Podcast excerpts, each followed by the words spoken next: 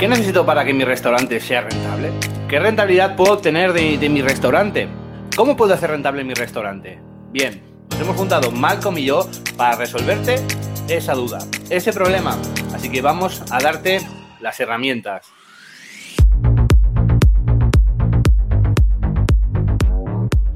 Para, para, ser rentable, pues necesitamos algo muy básico, ¿no? Al final es la misma historia. Necesitamos que los costes sean más bajos que las ventas y que cuanto mayor diferencia haya entre costes y ventas, más rentables vamos a ser. Pero esto tenemos que hacerlo de forma estratégica, porque si no, si reducimos costes, costes, costes, pues al final vamos a afectar en negativo el producto final, vamos a perder todos los clientes y, y mal vamos a ir, vamos a ir a peor. Y pasa igual con las ventas. ¿Necesitamos sumar ventas? Sí, pero ¿cómo lo hacemos? ¿Cómo sumamos ventas? Y además, si no lo hacemos de forma estratégica, podemos sumar ventas, pero si estamos perdiendo dinero facturando poco, cuando facturemos más, pues vamos a perder eh, más. Entonces, vamos a verte las claves. Y vamos a empezar por la gran pregunta, ¿no? ¿Cuánto beneficio debo obtener de mi, de mi restaurante? ¿Tú sabes, Malcolm, esta cifra? A ver, no, cuéntame. Esa parte ya es muy propia tuya. ¿Qué dirías? ¿Apuestas? Apuesto. Oye, pues yo pensaría que mínimo tiene que haber un 30%. Mmm. Mmm. Vas muy lejos, Malcolm. Estamos hablando de restaurantes. Ideal, o sea, una media buena, positiva, es tener un beneficio del 10% antes de impuestos. No limpios, antes Oye. de impuestos. Sí, Malcolm.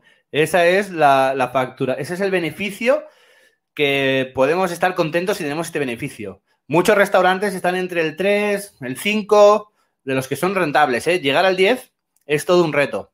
Y muchos, pues obviamente, no llegan. Así que queremos trabajar en conseguir este 10%. Bien, vamos a enfocarlo desde dos puntos de vista. Costes y Malcolm, que va a ayudarnos con el tema de las ventas. Respecto al tema de los costes, ¿vale? Es muy importante que olvidéis todo lo que sepáis hasta ahora. Es muy importante que olvidéis todo lo que os han dicho en redes sociales, todo lo que habéis leído, los inventarios no sirven, los escandallos no sirven, las fichas técnicas no sirven, los costes de producción, los KPIs, todo esto no sirve.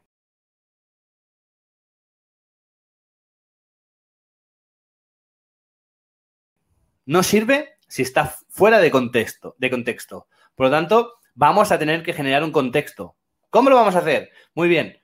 Lo que vamos a hacer primero de todo es recopilar datos. Recopilar datos. En un restaurante hay muchos datos, pero vamos a ir al grano, Malcolm. Vamos a recopilar los ingresos y vamos a recopilar los costes. Por lo tanto, vamos a saber cuánto estamos ingresando y cuánto nos estamos gastando. Hasta aquí, más o menos bien, y yo creo que es algo que todos los restaurantes hacemos. ¿Cuánto gastamos, como mínimo en general, y cuánto ingresamos. Esto seguro que lo sabe todo el mundo, porque siempre nos preocupamos de lo que ingresamos, pero luego de lo que gastamos y la comparativa, no tanto. Dentro de, los costes, vamos a separarlo, como bien sabes, ya hemos hecho otros, otros, otras colaboraciones en costes de mercaderías, costes de personal y el resto de costes, ¿vale? Es muy importante. Y entonces vamos a darle forma. ¿Cómo vamos a darle forma? Bien, vamos a hacer un PIG que no voy a entrar ahora en explicarlo profundamente, porque si no el episodio sería muy largo, pero tenéis un episodio de mi podcast Restaurantes Rentables donde os comento cómo hacerlo. ¿Vale? Si no, también la Restaurantes Rentables Academy, que os dejaré el link en este vídeo, pues tenéis tanto cómo hacerlo, tenéis la plantilla y os explico todo lo que vais a escuchar hoy lo podéis eh, escuchar en, en, la Academy y todas las plantillas descargables. Así que voy a ir al grano. Pero básicamente consiste, imaginémonos una hoja en blanco, vamos a poner los costes arriba y luego debajo vamos a poner los tres bloques de costes. Por ejemplo, eh, 9.000 dólares en ingresos y luego vamos a poner 3.000 dólares es lo que nos cuestan las compras, en un supuesto caso eh, perfecto, idílico e imaginario, 3.000 dólares, que es lo que nos van a costar los costes de personal, lo que nos cuestan en un restaurante hipotético que nos estamos imaginando, y luego entre suministros, costes bancarios, extintores, antiplagas, alquiler, etcétera, nos cuestan otros 3.000, ¿vale?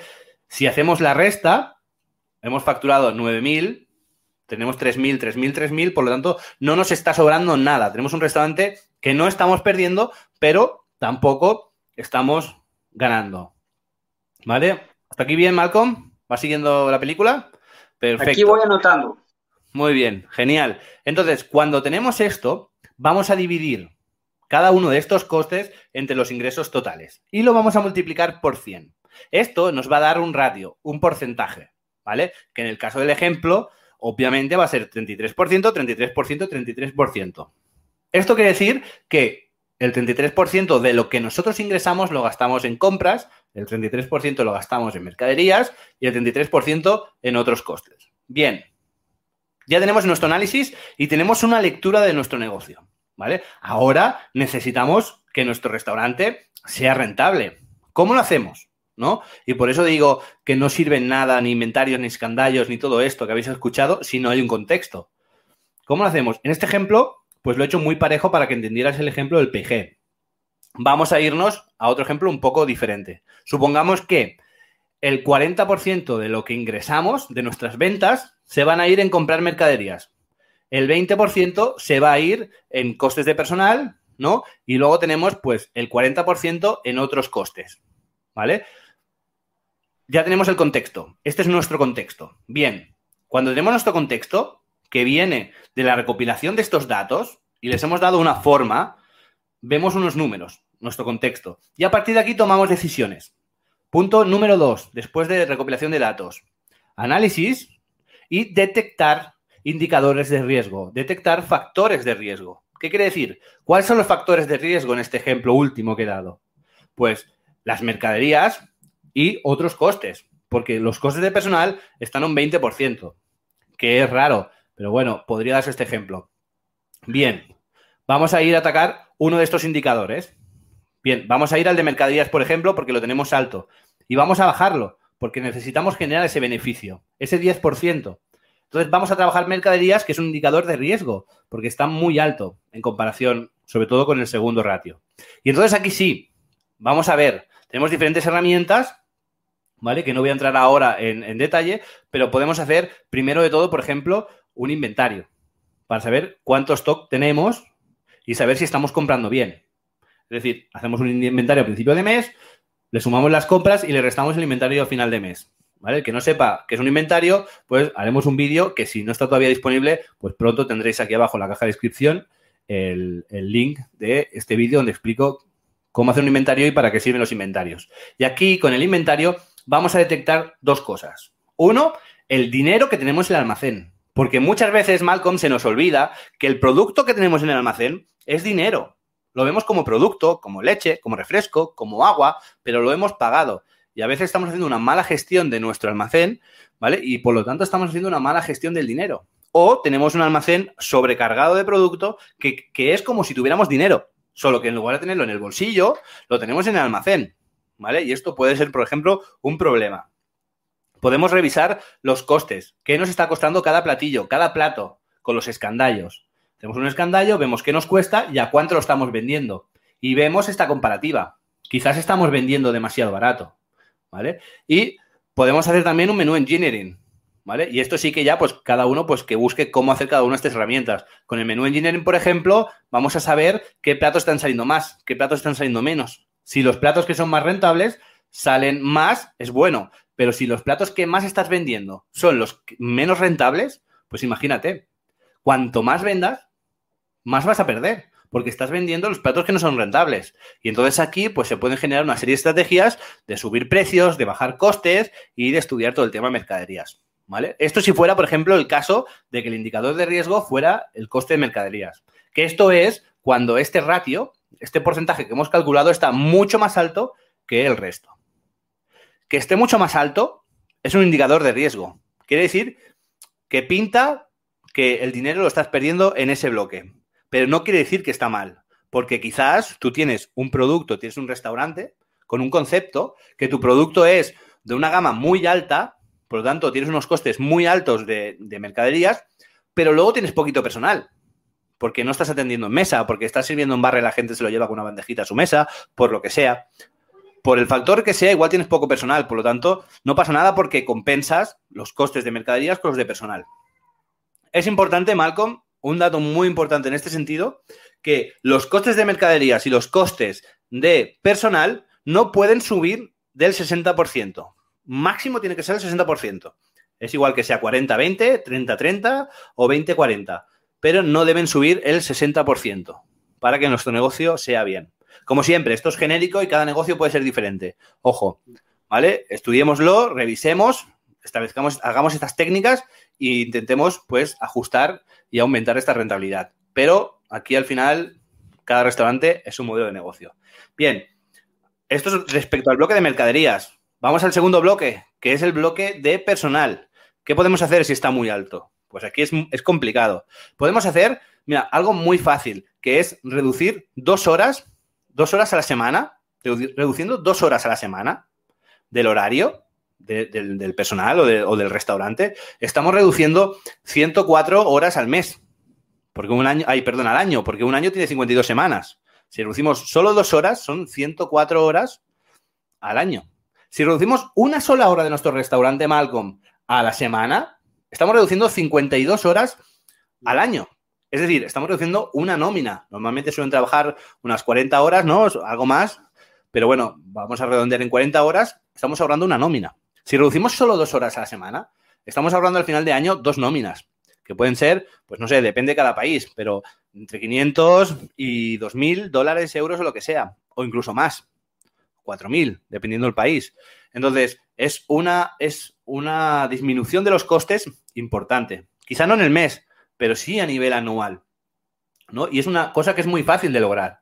¿Cómo se reduce una hora a la semana o dos horas? Simplemente es, pues, o bien una persona se va dos horas antes, o bien dos personas se van una hora antes, o bien cuatro personas se van eh, media hora antes, o pongámonos un ejemplo de un restaurante que cierra a las cinco y media, pero solo da comida al mediodía, y a las cinco lo tienen todo recogido. Simplemente cerrando el local media hora antes, porque ya no hay nadie, ¿sabes? O igual hay una persona tomando un café, pero por un café te vas a ahorrar estas dos horas a la semana, que son cuatro horas al mes, que son 52 eh, horas al, al año o 104, dependiendo si reduces una o dos.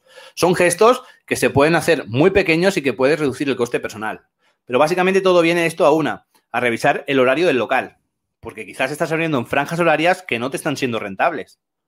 Porque eh, tengas unos costes más altos de los que vas a facturar. Cuidado, porque si acabas de abrir una franja horaria, por ejemplo, tú solo abrías de lunes a, sábado y ahora has decidido abrir también el domingo, es normal que al principio no tengas una facturación y no sea rentable en este caso. Pero para eso Malcolm nos ayudará ahora con el tema de las ventas. Pero si ya tú has trabajado las ventas y tienes una estrategia de ventas, una estrategia de marketing y hay un servicio el martes por la noche que no viene nadie o vienen muy pocas personas, pues quizás tienes que cerrar. Y aquí, en esta pequeña diferencia, vas a ahorrar muchos costes de personal. Por lo tanto, estudiate el horario local. Dos, estudiate el horario del personal. Porque quizás todo el mundo entra a las 10 de la mañana pero quizás no hace falta que todo el mundo entre a las 10 de la mañana. Quizás puede entrar uno a las 10 y el otro puede entrar a las 12 o a la 1, ¿vale? Y el tema del horario del personal es complicado y es muy importante, porque nos olvidamos de revisarlo cada cierto tiempo.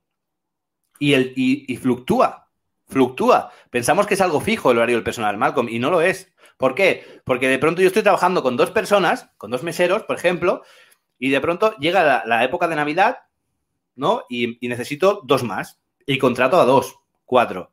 Y luego llega mejor el mes de enero, baja la faena y entonces despido a los dos. Vale, hasta aquí perfecto. Pero luego en marzo vuelvo a ver faena y contrato otro. Pero la faena es progresiva y también baja progresivamente. Y a lo mejor llega un punto en el que si yo no reviso, estoy trabajando con tres personas en el equipo, pero me lo podría hacer con dos. Porque hay temporadas durante el año. Hay momentos, hay meses que trabajamos más. Pues si estamos al lado de la playa, trabajaremos más en verano. Si estamos en, la montaña, pues quizás trabajamos más en invierno. Y si estamos en la ciudad, pues igual. Habrá momentos en que se trabaja más y momentos que se trabaje menos. Por lo tanto, igual que la facturación fluctúa, porque seguro que todos los que tenemos un restaurante sabemos que no todos los meses facturamos lo mismo, ¿no? Pues el personal también tiene que fluctuar. Necesitamos hacer esta revisión de los horarios de personal. No digo cada semana, no digo cada mes, pero sí cada dos, tres meses. ¿vale? Y si tenemos focalizada la, la, pues cómo sube y baja, cómo fluctúa la facturación, pues en esos momentos ser previsores y hacerlo. Hacerlo antes. Es muy importante hacerlo antes, porque uno de los grandes problemas de los restaurantes es que somos reactivos. Reaccionamos cuando algo pasa, ¿no? De pronto te metes en el mes de enero, en todo el mes de enero has trabajado muy poco y cuando llega febrero despides a uno, porque en enero has facturado poco. Sí, ya vas tarde, porque cuando no has facturado ha sido en enero, no en febrero. ¿no? Y quizás luego en febrero vuelva a subir la faena y vuelves a contratar otro. Y entonces ya vas a destiempo. Todo el rato vas a destiempo y tomando malas decisiones. Por lo tanto, es importante generar un contexto de nuestro restaurante, de los números de nuestro restaurante, para poder tomar decisiones acertadas. Mucho más importante que el escandallo, que revisar el horario, es saber cuándo tenemos que hacerlo, cuándo tenemos que pasar a la acción. El saber cuándo hacerlo marca la diferencia. Y esto se hace en base a, un pequeño análisis. Habéis visto que apenas en 15 minutos hemos hecho un desarrollo de nuestro restaurante y nuestro análisis para convertirnos en restaurantes súper rentables. Entonces, el análisis en sí es muy fácil. Yo el método, el método que propongo al final son dos horas a la semana, más el tiempo que luego tú quieras dedicarle en estrategias y en general y en pensar y en ser creativo. Es muy fácil. Lo importante, insisto, porque es la clave, es saber cuándo se toma o cuándo se hace cada gestión, cada herramienta.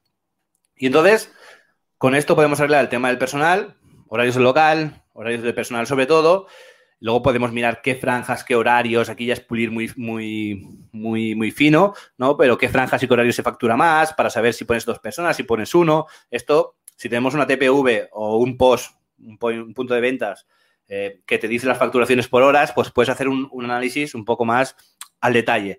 Pero sin entrar tanto en detalle, con estos dos puntos que he dicho, yo creo que es suficiente para poder hacer un análisis y una valoración del personal. Dicho esto, otros costes. ¿Qué hacemos en otros costes? Bueno, otros costes al final son suministros, eh, alquiler, tal. Aquí poca cosa podemos hacer. Simplemente os diría como tip, uno, que cojamos todo este bloque de costes, de otros costes, y miremos los que son prescindibles y los que son imprescindibles. Los que son prescindibles, si necesitamos generar rentabilidad, eliminémoslos.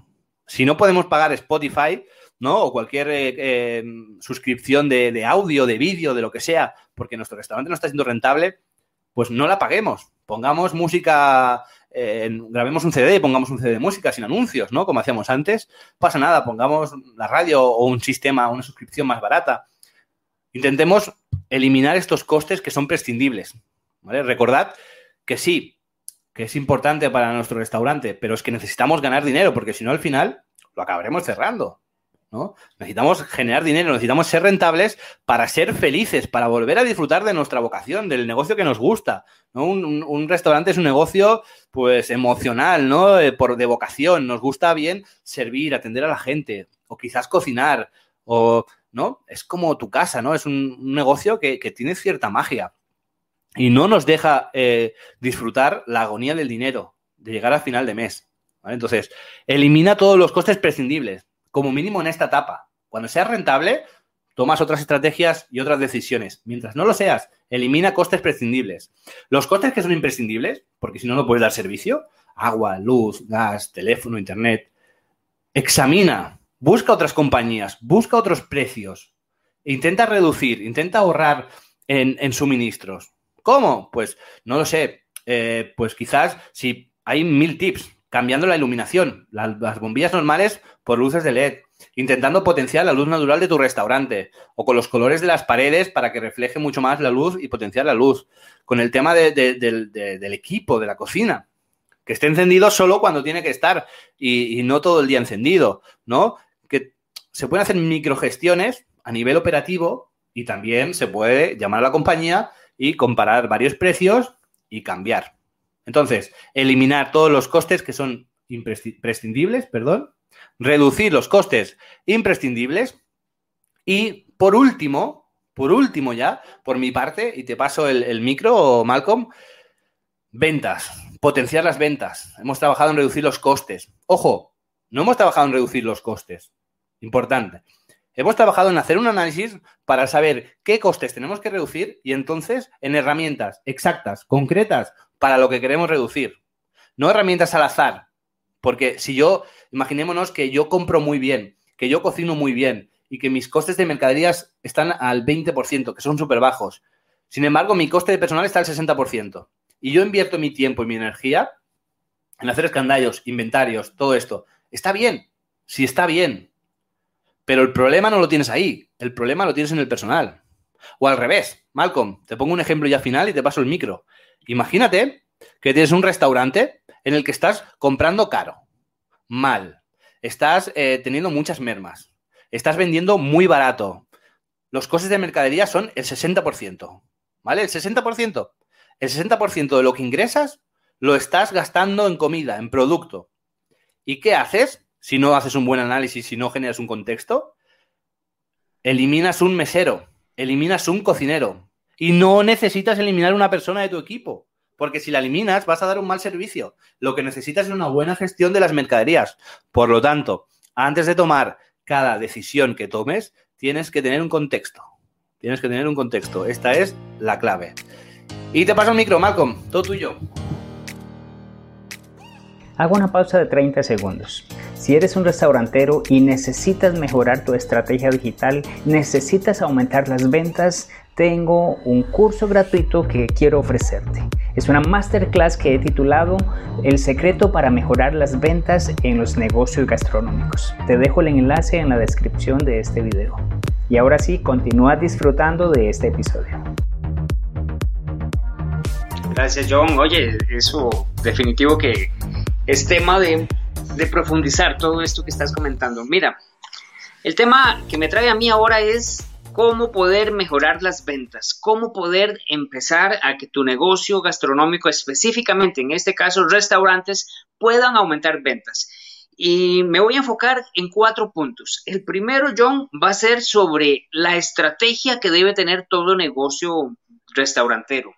El segundo punto es esa etapa de descubrimiento. ¿Cómo hacemos que las personas descubran tu restaurante eh, tanto en medios digitales como en medios analógicos? Tercer punto, la generación de información y el análisis de la información. Tú ya mencionabas esto un poco, pero lo vamos a enfocar hacia las ventas. Y por último, la etapa de fidelización. Yo a esta etapa anterior, perdón, le llamo etapa de nutrición cuando hablamos de datos. Y por último, fidelización. Entonces, repasando para empezar el, análisis. Primero, la definición de la estrategia. Segundo, la definición, el descubrimiento de tu negocio. Tercero, nutrición. Y por último, fidelización. Cuatro etapas que todo negocio gastronómico y aquí restaurantero debe tomar en cuenta. Empezamos. John, la estrategia es de las partes más importantes en todo este tipo de negocios restauranteros, porque es la que te va a definir primero lo que vas a hacer, cómo vas a, definir el contacto con las personas, cómo vas a definir primero las herramientas que tienes a, a, tu disposición, el presupuesto que tienes, el cliente que tienes para a partir de ahí tomar decisiones en cómo empezar a impactar, en cómo empezar a mejorar toda esta estrategia. Muchas veces fallamos en este punto, John. Muchas veces el restaurante lanza una, una estrategia sin tener en cuenta algunos elementos importantes en su restaurante y aquí es donde encontramos diferenciadores, John. Te voy a poner dos ejemplos rápidamente. Primero, no todos los restaurantes tienen el mismo cliente. Y lamentablemente, si yo no defino quién es mi cliente, entonces voy a estar perdiendo los recursos a la hora de contactar a estos clientes, porque o estoy haciendo una campaña muy general o estoy haciendo una campaña muy específica para un cliente que no es el cliente ideal de mi negocio. Ejemplos, por ejemplo, de ejemplos, por ejemplo, ¿verdad? Digo yo, John, fíjate que recientemente tuve un caso de un cliente que quiere lanzar una estrategia digital para que encuentren su restaurante, pero él está ubicado en una zona de paso ¿A qué me refiero con una zona de paso? Es una carretera nacional en donde las personas que normalmente transitan no se detienen con frecuencia en los puntos intermedios. Es una ruta de más de 100 kilómetros y las personas cuando entran a esa ruta van casi que mentalizados en llegar al otro extremo. Tiene este negocio tres restaurantes intermedios en, en el recorrido. El posible cliente que vaya a llegar a esta zona o a esos restaurantes es un cliente de paso y es un cliente que probablemente no regrese constantemente. Esto ya nos define ciertas características de la estrategia. Por el contrario, si tu restaurante más bien está ubicado en una zona en donde está tal vez en una ciudad y las personas tienen acceso a, a tu restaurante de una forma más sencilla, pues entonces la estrategia va a ser muy diferente. Visualiza el hecho también de que tu restaurante esté tal vez en la playa y nada más estás recibiendo este, turistas que llegan una vez al año o que llegan solo una vez en su vida. ves cómo cada uno de estos clientes o de este cliente potencial define una estrategia en tu en, en tus medios digitales. A partir de ahí, John, entonces es importante definir quién es tu cliente ideal. No voy a entrar en este embrollo de cómo calcularlo, de cómo definirlo. Eh, tengo un video, John, por cierto, que por aquí voy a dejar una cajita para que cualquier cosa quieras consultar. En él te enseño cuáles son los elementos a tomar en cuenta para definir tu cliente ideal. Puedes también acceder a una plantilla en donde puedes rellenar toda la información. Y esta información que vas a captar de estos clientes potenciales, te van a ayudar a definir ahora sí, John, en dónde están estos clientes, cuáles plataformas están utilizando, cuáles medios digitales utilizan, cuáles son sus preferencias, cuáles son sus intereses. Y toda esta información la puedes tomar para empezar a desarrollar una estrategia. Aquí pasamos entonces a la etapa número dos. Ok, ya tengo claro quién es mi cliente, cómo lo contacto, en cuáles medios se encuentra, pero ahora voy a esa etapa de descubrimiento, o sea, que ellos me descubran a mí. ¿Y cómo tenemos que hacerlo? Bueno, la etapa de descubrimiento es muy amplia. John, tenemos muchas herramientas, desde gratuitas hasta herramientas de pago. Descubrimiento es cuando una persona te encuentra por primera vez. Y eso se puede dar tanto en, en un mundo digital como en el mundo físico, John. ¿Cuántas veces no has pasado caminando por una avenida, por un bulevar y encuentras un restaurante que te llama la atención, que tiene un rótulo llamativo, que su ventana, su vitrina es llamativa y te invita a entrar? O una cafetería. Ahí estás en una etapa de descubrimiento. Entonces, yo voy a enumerar nada más algunas de las formas en las que las personas pueden descubrir nuestro restaurante. Y de nuevo, John, esto va a depender mucho del análisis previo que hicimos de la estrategia y de nuestro cliente ideal.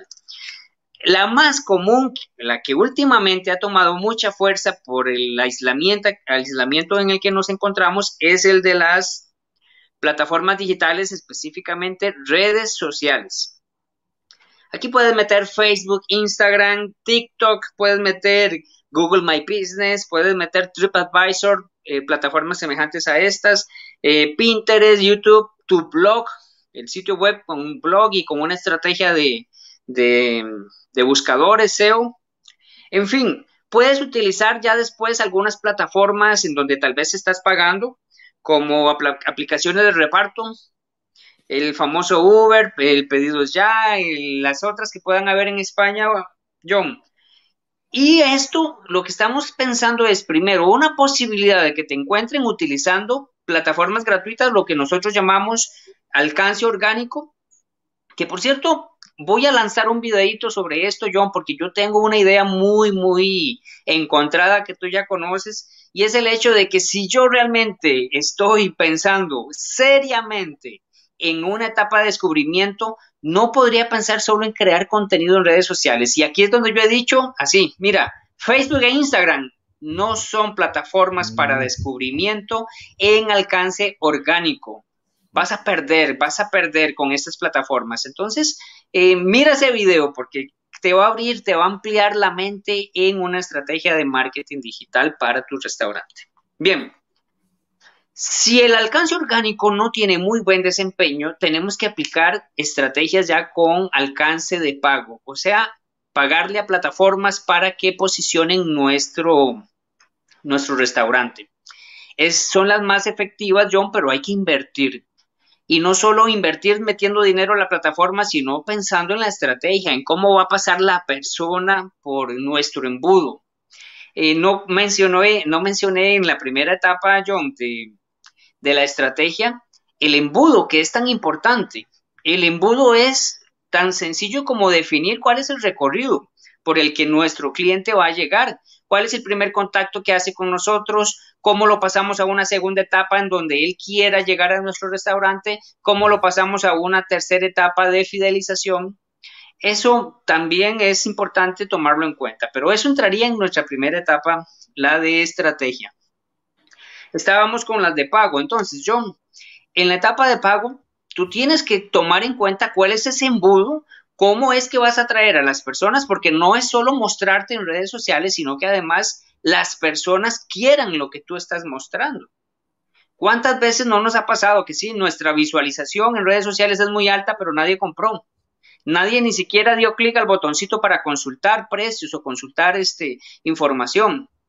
Estamos tomando en cuenta que nuestro alcance con medios de pago puede ser más dirigido a las personas que realmente queremos y que estén interesadas en nuestro producto que estén interesadas en llegar a consumir nuestro producto o a descargar un documento, un ebook, un, este, un descargable, una receta, un cupón para aplicarlo posteriormente en otras de las etapas de nuestro embudo, de nuestra estrategia.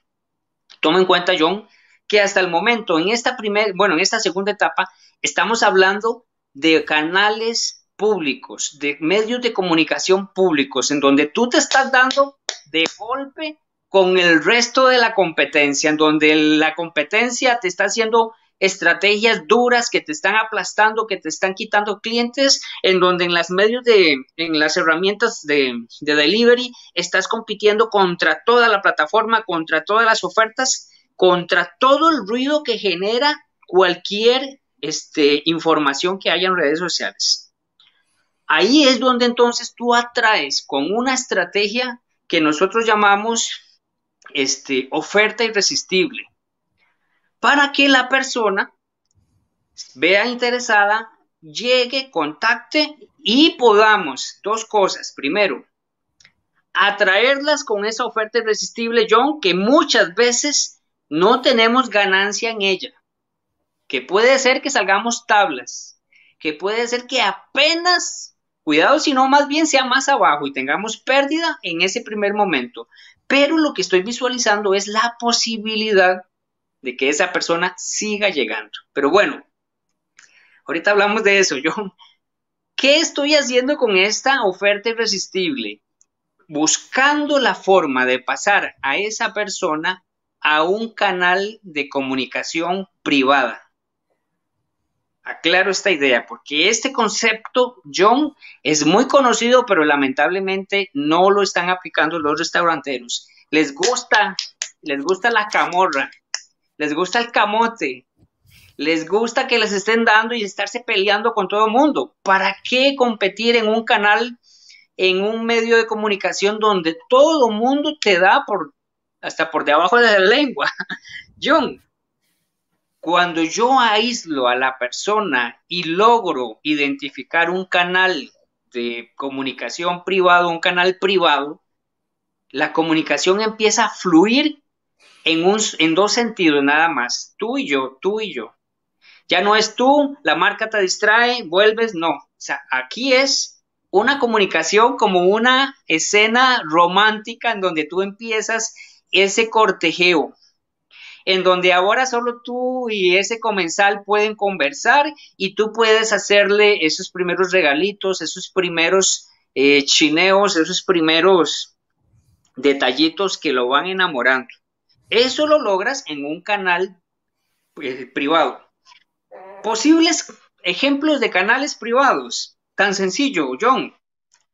Un WhatsApp, un email, una comunidad exclusiva, un Telegram, un canal de Telegram, tal vez el canal no tanto, pero sí una comunidad en Telegram, un grupo de Facebook. Aquí yo incluso analizaría la posibilidad, John, de una sala de, Clubhouse, que puede ser tal vez una comunicación en donde puedas impactar directamente a la persona, te aíslas de la competencia. Pero estas comunicaciones no se pueden llegar a dar, John, si no recibiste un dato de tu, posible cliente, de ese comensal.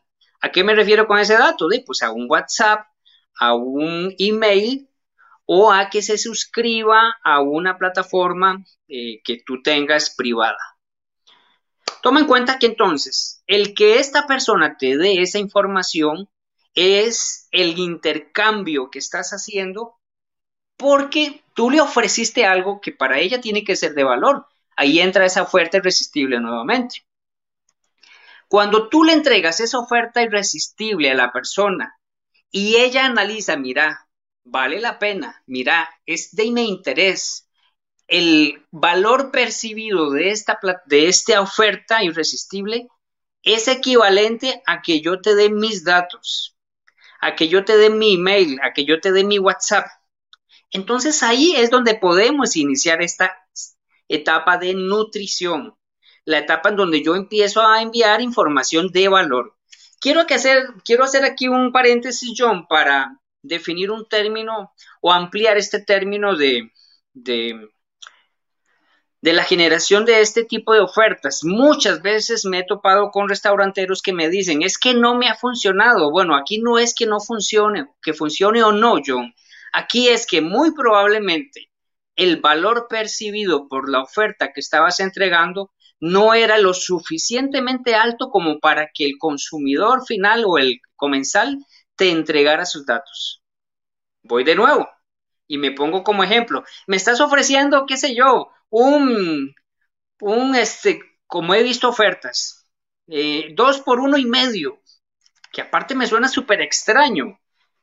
Dos por uno y un cuarto no percibo el valor, no veo realmente la el, lo, lo importante, el deseo de entregar mi información a cambio de eso.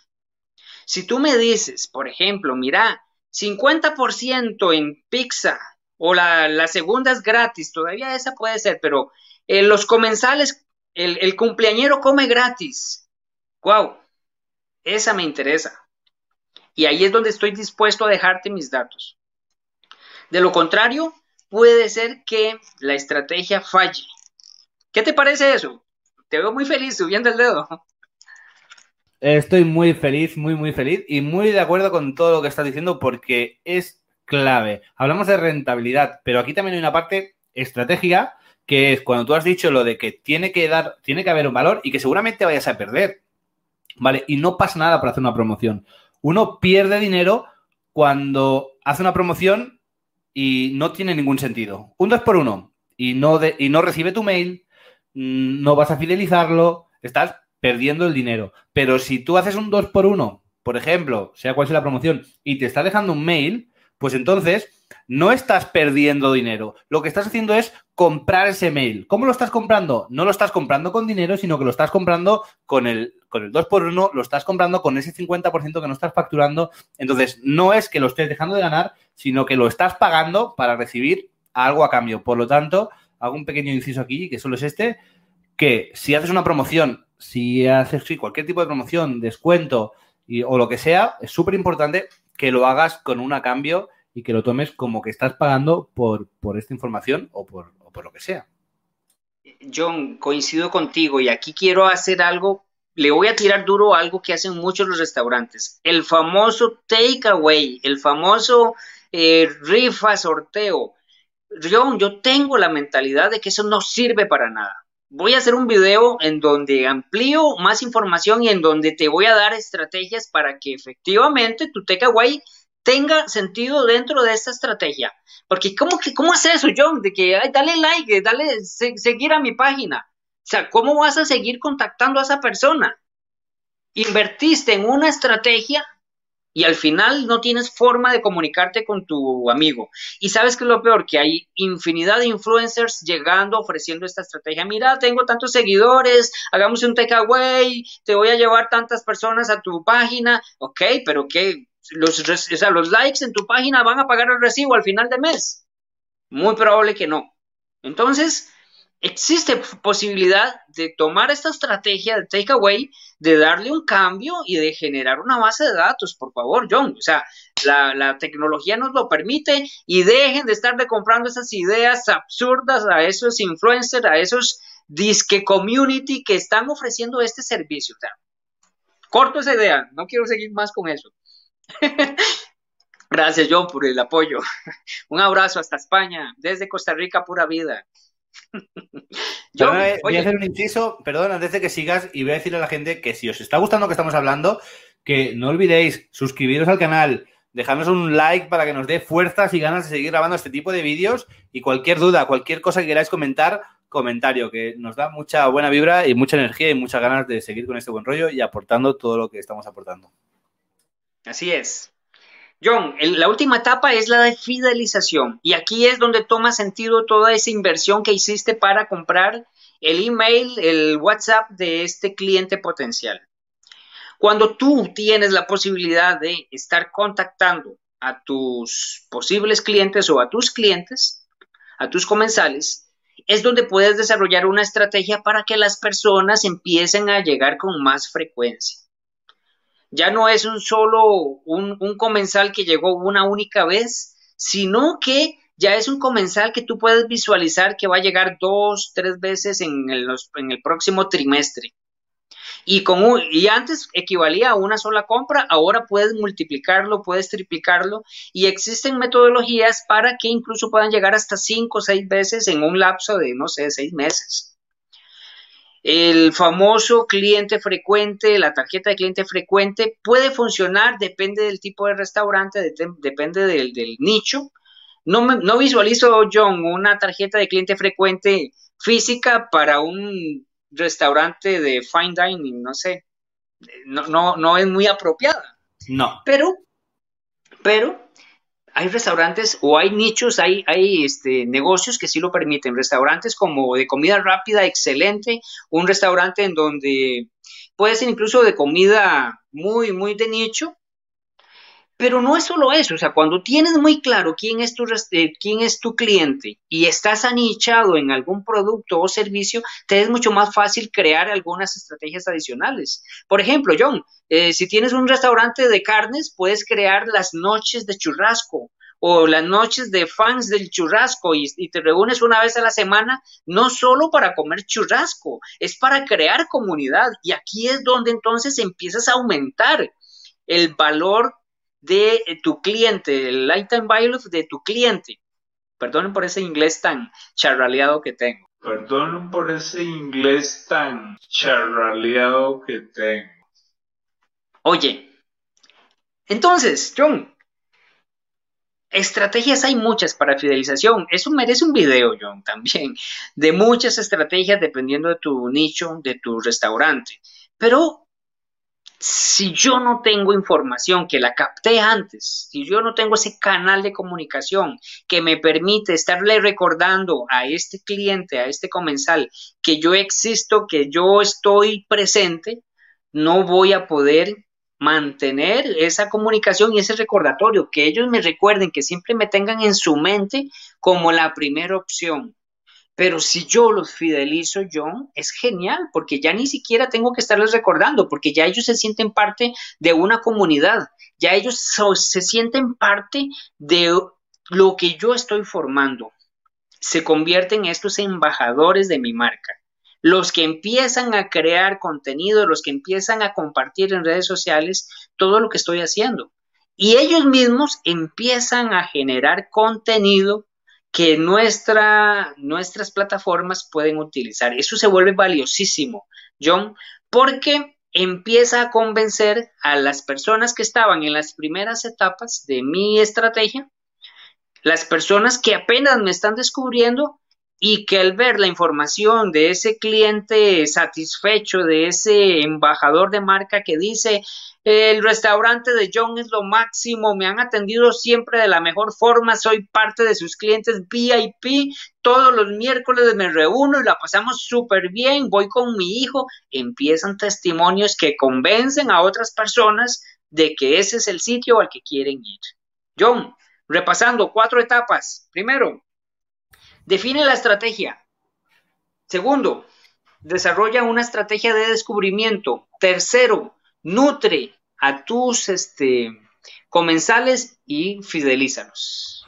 Eh, sí, sí, estoy totalmente de acuerdo con lo que comentas. Creo que espero que eh, sea un vídeo que realmente tenga sentido, que sirva para tener las cosas claras, incidir en, un tema que los dos hemos hablado de análisis, que los dos hemos hablado de medir, de tomar decisiones en base a, otro, a un contexto, ¿no? A definir una estrategia, no a empezar a publicar en redes sociales, no en hacer una promoción a lo loco sin que tenga un sentido, ¿no? Hay que hacerlo todo con cabeza y de forma estratégica. Esta es nuestra misión este año, por eso vamos a estar grabando más vídeos como este. Así que eh, lo dicho, suscríbete al canal, da la campanita para recibir todas las notificaciones porque venimos dando guerra. Queremos rentabilizar el máximo de negocios gastronómicos posibles este año. Animar a que no lo tenga, abrir uno porque negocios gastronómicos es pura vocación y hay que desarrollar si realmente dentro tienes esa pasión. Así que vamos a por ello, Malcolm. Nos vemos en otro vídeo seguro. A dar guerra. Muy probable, sí, John. El próximo que nos toca es Dark Kitchen. Dark Kitchens. Así que si te interesa, por aquí te vamos a dejar una etiqueta para que vayas a él. Nos vemos. Hasta la próxima. Gracias por escuchar un episodio del podcast Tenedor Digital. Como agradecimiento quiero darte un regalo. Los gastromarketers siempre estamos buscando formas para aumentar las ventas. Es por eso que quiero darte acceso a mi masterclass, El secreto para aumentar las ventas de los negocios gastronómicos. En ella te comparto las estrategias digitales que estamos aplicando de forma exitosa con nuestros clientes. Para descargarla visita malcombarrantes.com diagonal masterclass y obtén de forma inmediata este contenido. Nos vemos en el siguiente episodio.